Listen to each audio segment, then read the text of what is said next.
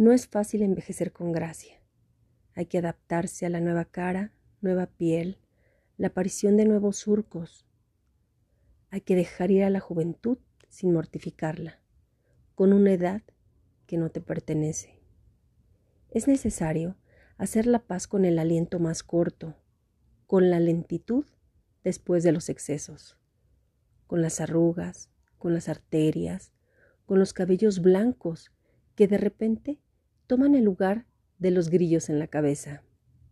Hay que hacerse nuevos y amarse en una nueva era, reinventarse, seguir siendo curiosos, reír y cepillándose los dientes para hacerlos brillar como minúsculas cargas de pólvora. Hay que cultivar la ironía, acordarse de equivocar el camino, elegir con cuidado a otros humanos, alejarse del sí mismo, volver a cantar, estar desnudos con orgullo, envejecer como si fuese vino perfumado y hacer disfrutar el paladar, sin que uno se acostumbre a los bostezos. Hay que caminar recto, saber llevar las cadenas, hablar en otras lenguas, detestarse con moderación.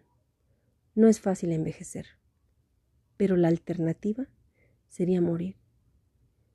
Y yo todavía tengo muchas cosas que aprender y vivir. Autor, palabras y silencios.